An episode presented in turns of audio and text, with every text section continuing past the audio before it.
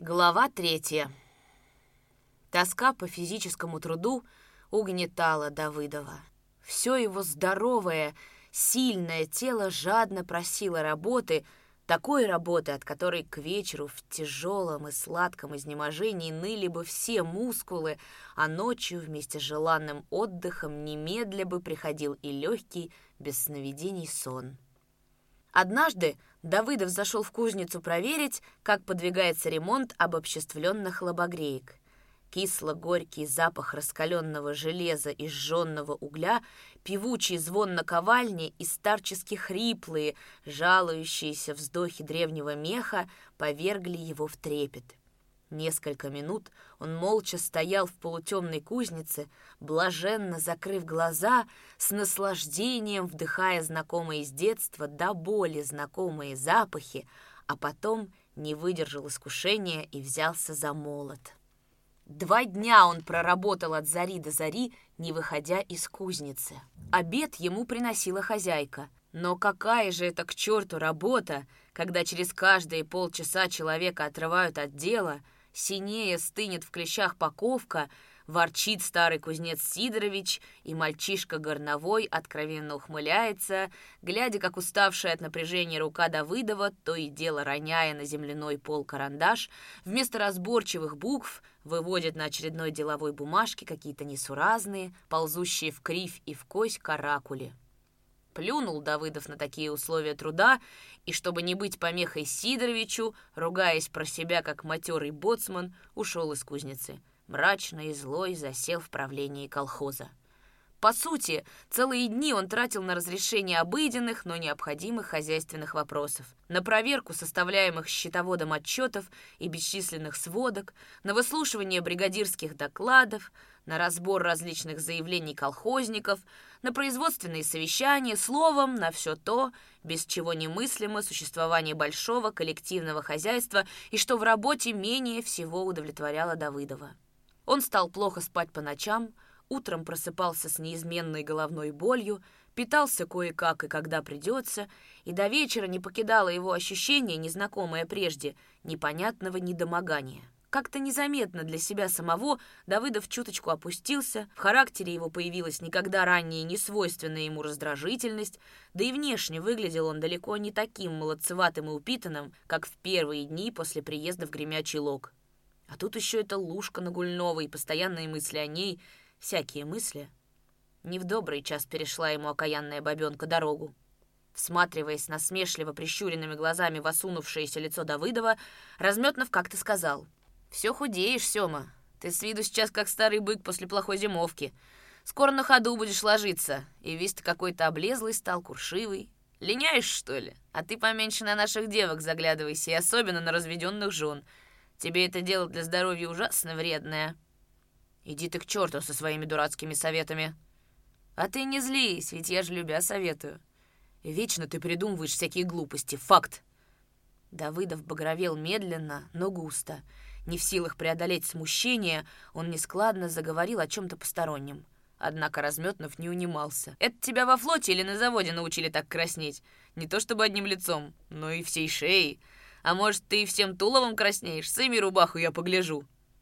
Только завидев недобрые искорки в помутневших глазах Давыдова, Разметнов круто изменил направление разговора, скучающе позевывая, заговорил о покосе, смотрел из-под полуопущенных век с притворной сонливостью, но шальмоватую улыбку то ли не мог, то ли попросту не хотел спрятать под белесыми усами. Догадывался Разметнов об отношениях Давыдова и Лушки или знал об этом? Скорее всего, что знал. Ну, разумеется, знал. Да и как можно было сохранить эти отношения в тайне, если беззастенчивая Лушка не только не хотела их скрывать, а даже нарочно выставляла на показ? Дешевенькому самолюбию Лушки очевидно льстило то обстоятельство, что она, отвергнутая жена секретаря партии ячейки, прислонилась не к рядовому колхознику, а к самому председателю колхоза, и ее не оттолкнули. Несколько раз она выходила из правления колхоза вместе с Давыдовым, вопреки суровым хуторским обычаям брала его под руку и даже слегка прижималась плечом. Давыдов затравленно озирался, боясь увидеть Макара, но руки не отнимал. Приноравливаясь к Лушкиной поступе, шагал мелко, как стреноженный конь, и почему-то часто спотыкался на ровном. Нахальные хуторские ребятишки, жестокий бич влюбленных, бежали следом, всячески кривляясь, выкрикивали тонкими голосами. «Из кислого теста жених и невеста!» Они бешено изощрялись, без конца варьируя свое нелепое двустишее, и пока мокрый от пота Давыдов проходил с Лужкой два квартала, кляня в душе ребятишек, Лужку и свою слабохарактерность, кислое тесто последовательно превращалось в крутое, пресное, сдобное, сладкое и так далее. В конце концов терпение Давыдова иссякало – он мягко разжимал смуглые Лушкины пальцы, крепко вцепившиеся в его локоть, говорил «Извини, мне некогда, надо спешить», и уходил вперед крупными шагами. Но не так-то просто было отделаться от преследования назойливых ребят. Они разделялись на две партии, одна оставалась изводить Лушку, другая упорно сопровождала Давыдова. Было лишь одно верное средство избавиться от преследования. Давыдов подходил к ближайшему плетню, делал вид, что выламывает хворостину, и тотчас же ребят словно ветром сдувало. Только тогда председатель колхоза оставался полновластным хозяином улицы и ее окрестностей. Не так давно, в глухую полночь, Давыдов и Лушка в упор наткнулись на сторожа ветряной мельницы, находившейся далеко в степи за хутором. Сторож, престарелый колхозник Вершинин, лежал, укрывшись зипуном, под курганчиком старой сурчиной норы. Завидев идущую прямо на него пару, он неожиданно поднялся во весь рост, по-военному строго окликнул. «Стой, кто идет!» и взял на изготовку старенькое, к тому же еще не заряженное ружье. «Свои, это я, Вершинин!» — неохотно отозвался Давыдов. Он круто повернул назад, увлекая за собой лужку, но Вершинин догнал их, умоляюще говоря. «Не будет ли у вас, товарищ Давыдов, табачку хоть на одну завертку? Чисто пропадаю, не куря, уж попухли!» Лушка не отвернулась, не отошла в сторону, не закрыла лица платком. Спокойно смотрела она, как торопливо отсыпает Давыдов табак из кисета, также спокойно сказала. «Пошли, Сёма, а ты, дядя Николай, лучше воров стереги, а не тех, кто по степи любовь пасет. Не одни злые люди ночью гуляют». Дядя Николай коротко хохотнул, фамильярно похлопал Лушку по плечу. «Дыть, милая Луша, ночное дело темное, кто любовь пасет, а кто чужое несет. Мое дело сторожевое — окликать каждого, охранять ветряк, потому что в нем колхозный хлеб, а не кизики. Ну, спасибо за табачок. Счастливо вам, желаю удачи. «На кой черт ты ввязываешься в разговоры? Отошла бы в сторону, может, и не узнал бы тебя!» С нескрываемым раздражением сказал Давыдов, когда они остались одни. «Мне не шестнадцать лет, и я не девка, чтобы мне стесняться всякого старого дурака», — сухо ответила Лушка. Но все-таки... Что все-таки? Зачем тебе все это надо на выставку выставлять? Да что же он, неродный папаш или свекор? Не понимаю я тебя. А ты понатужься, да пойми. Давыдов не видел в темноте, но по голосу догадался, что Лушка улыбается. Раздосадованный ее беспечностью к своей собственной женской репутации и полным пренебрежением к приличиям, он с жаром воскликнул — «Да пойми же, дурочка, что я о тебе беспокоюсь!» Еще суши Лушка ответила. «Не трудись, я как-нибудь сама, ты о себе побеспокойся». «Я и о себе беспокоюсь!» Лушка сразу остановилась, вплотную придвинулась к Давыдову. В голосе ее зазвучало злорадное торжество — вот с этого ты и начинал бы, миллионочек. Ты только о себе беспокоишься, а тебе стало досадно, что именно тебя с бабой ночью в степи увидели, а дяде Николаю все равно, с кем ты по ночам блудишь. «При чем тут блудишь?» — озлился Давыдов. «А что иначе? Дядя Николай пожил на свете и знает, что ты со мной сюда ночью пришел не ежевику собирать, и тебе стало страшно что о тебе подумают в гремячем добрые люди, честные колхозники, так ведь? Тебе наплевать на меня, ты не со мной, так с другой все равно гулял бы за хутором, но тебе и грешить хочется, и в холодке в тени хочется остаться, чтобы никто про твои блудни не знал. Вот ты какой, оказывается, жук. А так миллионочек не бывает, чтобы всю жизнь в холодке спасаться. Эх ты, а еще матрос!» Как же это у тебя так получается? Я не боюсь, а ты боишься. Выходит, что я мужчина, а ты баба. Так, что ли?» Лушка была настроена скорее шутливо, чем воинственно, но по всему было видно, что она уязвлена поведением своего возлюбленного. Помолчав немного, презрительно поглядывая на него сбоку, она вдруг быстро сняла черную сатиновую юбку, сказала тоном приказа. «Раздевайся!» «Ты спятила? Для чего это?» Наденешь мою юбку, а я твои штаны. Это будет по справедливости. Кто как себя ведет в этой жизненке, тому и носить то, что положено. Ну, поторапливайся!» Давыдов рассмеялся, хотя и был обижен Лушкиными словами и предложенным обменом. Всеми силами сдерживая накопившееся раздражение, он тихо сказал «Брось озоровать, Луша, одевайся, пойдем». Нехотя и вяло двигаясь, Лушка надела юбку, поправила волосы, выбившиеся из-под платка, и вдруг сказала с неожиданной и глубокой тоской в голосе. «Скучно мне с тобой, матросский тюфяк». Тогда до самого хутора они шли, не проронив ни слова. В переулке также молча простились. Давыдов сдержанно поклонился, Лушка еле заметно кивнула головой, скрылась за калиткой, будто растаяла в густой тени старого клена. Несколько дней они не встречались, а потом как-то утром Лушка зашла в правление колхоза, терпеливо выждала в синях, когда уйдет последний посетитель. Давыдов хотел было закрыть дверь в свою комнату, но увидел Лушку. Она сидела на лавке, по-мужски широко расставив ноги, туго обтянув юбкой круглые колени, покусывала подсолнечные семечки и безмятежно улыбалась. «Семечек хочешь, председатель?» — спросила она смеющимся низким голосом. Тонкие брови ее слегка шевелились, глаза смотрели с открытой лукавинкой. «Ты почему не на прополке?» «Сейчас пойду, видишь, одетая во все будничное. Зашла сказать тебе...» «Приходи сегодня, как стемнеет, на выгон. Буду ждать тебя возле гумна Леоновых. Знаешь, где оно?» «Знаю. Придешь?» Давыдов молча кивнул головой, плотно притворил дверь.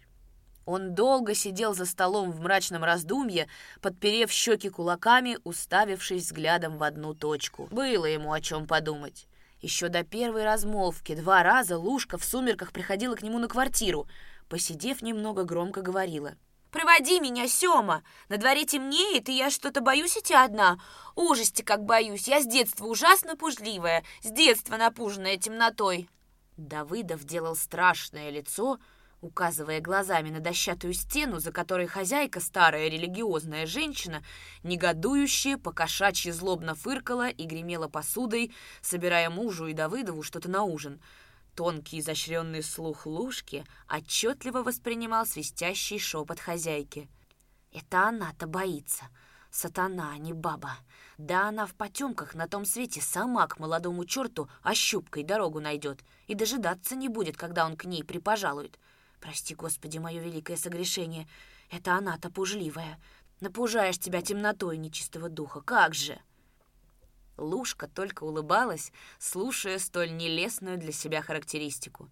Не таковская она была баба, чтобы на ее настроение повлияли наветы какой-то богомольной старухи. Чихать она хотела на эту вечно мокрогубую ханжу и чистюлю — на своем коротком замужнем веку отважной Лушке не в таких переделках приходилось бывать и не такие схватки выдерживать с гремячинскими бабами. Она отлично слышала, как хозяйка в полголоса бормотала за дверью, называя ее и беспутной, и гулящей, Боже мой, да разве такие сравнительно безобидные слова приходилось Лушке выслушивать, а еще больше говорить самой в стычках с обиженными ею женщинами, когда они лезли в драку и нападали на нее с отменными ругательствами, в слепой наивности своей полагая, что только им одним положено любить своих мужей.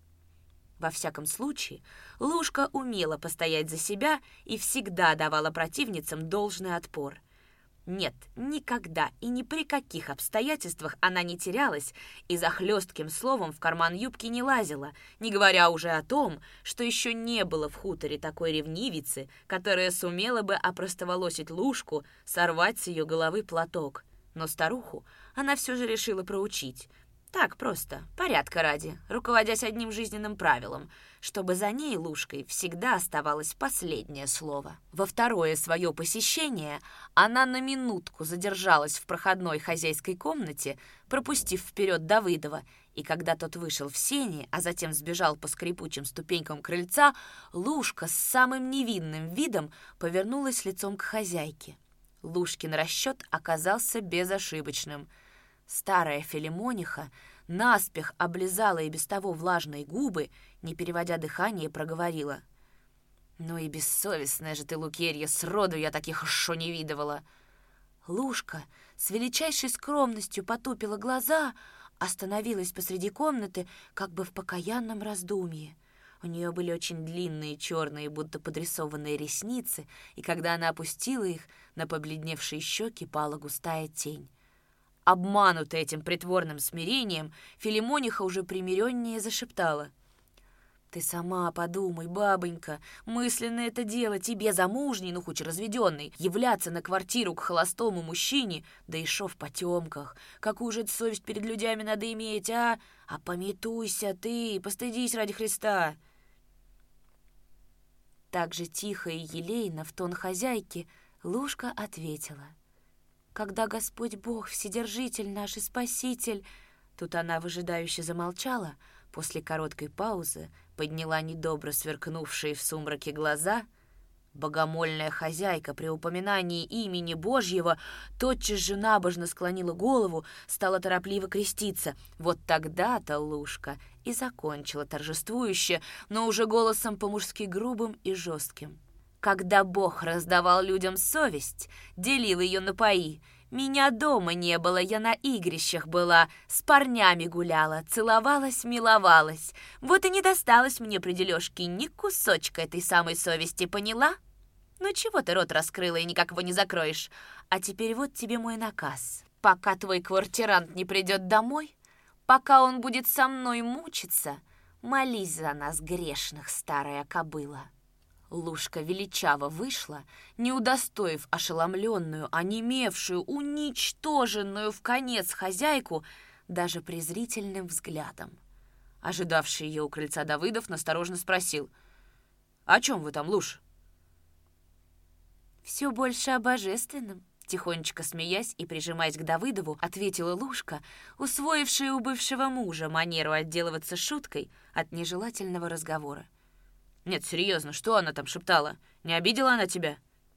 Меня обидеть? У нее просто возможностей никаких нету. Не под силу ей это дело.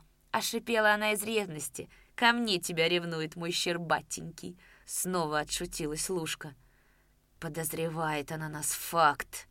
Давыдов сокрушенно помотал головой. «Не надо бы тебе приходить ко мне, вот в чем дело». «Старухи испугался?» «Чего ради?» Ну а если такой парень отвага, так нечего об этом речи терять. Трудно было убедить в чем-либо своенравную взбалмошную лужку. А Давыдов, как молния ослепленный, внезапно подкравшимся большим чувством, уже не раз и всерьез подумывал о том, что надо объясниться с Макаром и жениться на Лужке, чтобы в конце концов выйти из того ложного положения, в какое он себя поставил, и тем самым прекратить всякие могущие возникнуть на его счет пересуды. Я ее перевоспитаю. У меня она не очень-то попляшет и оставит всякие свои фокусы. Вовлеку ее в общественную работу, упрошу или заставлю заняться самообразованием. Из нее будет толк, уж это факт. Она не глупая женщина, а вспыльчивость ее кончится, а то чу пылить. Я не Макар, у них с Макаром коса камень резала, а у меня не тот характер. Я другой подход к ней найду. Так, явно переоценивая свои Илушкины возможности, самонадеянно думал Давыдов. В тот день, когда они условились встретиться возле Леоновского гумна, Давыдов уже с обеда начал посматривать на часы. Велико же было его изумление, перешедшее затем в ярость, когда за час до условленной встречи он услышал и распознал легкую Лушкину поступь по крыльцу, а затем ее звонкий голос. «Товарищ Давыдов у себя?» Ни хозяйка, ни старик ее, как раз в это время находившийся дома, ничего не ответили. Давыдов схватил кепку, ринулся к двери и лицом к лицу столкнулся с улыбающейся Лушкой. Она посторонилась. Молча они вышли за калитку. «Мне эти игрушки не нравятся», — грубо сказал Давыдов и даже кулаки сжал, задыхаясь от гнева. «Зачем ты явилась сюда? Где мы с тобой уговаривались встретиться? Отвечай же, черт тебя возьми!» «Ты что на меня кричишь? Кто я тебе, жена или кучер твой?» В свою очередь спросила не потерявшая самообладание Лушка. «Оставь, я вовсе не кричу, а спрашиваю!» Лушка пожала плечами, издевательски спокойно проговорила. «Ну, если спрашиваешь без крика, тогда другое дело. Соскучилась, вот и пришла раньше времени. Ты, небось, рад и доволен?» «Какой черт доволен? Ведь теперь моя хозяйка будет трепаться по всему хутору. Что ты ей наговорила в прошлый раз? Что она на меня и не смотрит, а только кудахчет и кормит какой-то дрянью вместо обыкновенных щей. О божественном говорили. Хорошенький божественный разговор, если она при одном слове о тебе начинает икать и синеет, как утопленник. Это факт, я тебе говорю». Лушка расхохоталась так молодо и безудержно, что у Давыдова невольно смягчилось сердце. Но на этот раз он вовсе не склонен был веселиться, и когда Лушка, глядя на него смеющимися и мокрыми от слез глазами, переспросила. «Ты говоришь, икает и синеет? Так ей и надо, богомолке. Пускай не сует нос не в свое дело, подумаешь, подряд она взяла следить за моим поведением». Давыдов холодно прервал ее. «Тебе все равно, что она будет распространять о нас по хутору? Лишь бы ей это занятие на здоровье шло». — беспечно ответила Лушка. «Если тебе это безразлично, то мне далеко не безразлично, факт. Хватит тебе валять дурочку и выставлять на показ наши отношения. Давай я завтра же поговорю с Макаром, и мы с тобой либо поженимся, либо горшок об горшок и врозь. Не могу я жить так, чтобы на меня пальцами указывали. Вон, мол, идет председатель Лушкин ухажер. А вот таким своим наглядным поведением ты в корне подрываешь мой авторитет. Понятно тебе?» Вспыхнув, Лушка с силой оттолкнула Давыдова, проговорила сквозь зубы. Тоже мне жених нашелся. Да на черта ты мне нужен, такой трус слюнявый. Так я за тебя и пошла замуж, держи карман шире. Ты по хутору со мной вместе стесняешься пройти, а туда же давай поженимся. Всего-то он боится, на всех оглядывается, от ребятишек и то шарахается, как полоумный. Ну и ступай со своим авторитетом на выгон, за Леоновское гумно, валяйся там на траве один, кацап несчастный. Думала, что ты человек как человек, а ты вроде Макарки моего. У того одна мировая революция на уме, а у тебя авторитет. Да с вами любая баба от тоски подохнет!» Лушка немного помолчала и вдруг сказала неожиданно ласковым, дрогнувшим от волнения голосом. «Прощай, мой Сёма». Несколько секунд она стояла как бы в нерешительности, а потом быстро повернулась, пошла скорым шагом по переулку. «Луша!» Приглушенно позвал Давыдов.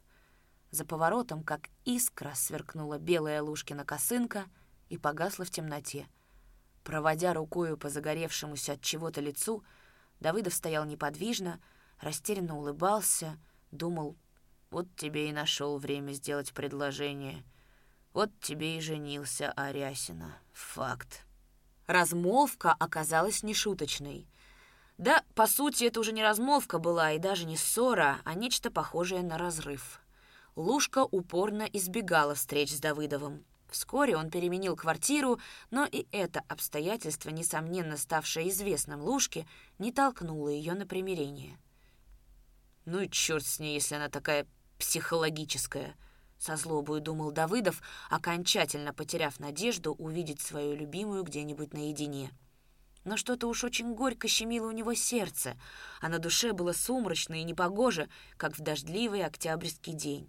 Как видно, за короткий срок сумела Лушка найти прямую тропинку к бесхитростному и незакаленному в любовных испытаниях сердцу Давыдова.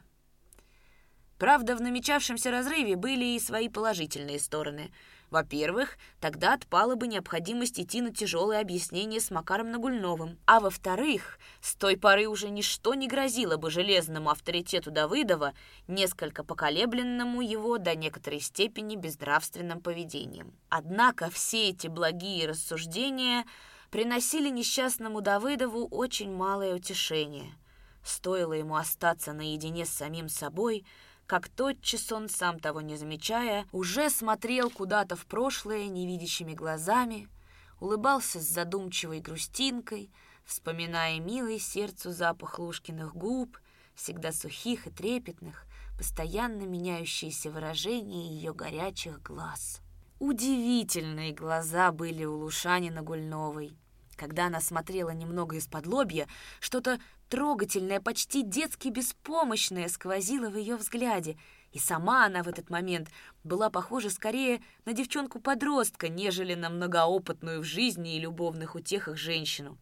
А через минуту, легким касанием пальцев поправив всегда безупречно чистый подсиненный платок, она вскидывала голову, смотрела уже с вызывающей насмешливостью, и тогда тускло мерцающие, недобрые глаза ее были откровенно циничны и всезнающие. Эта способность мгновенного перевоплощения была у Лушки не изученной в совершенстве школой кокетства, а просто природным дарованием.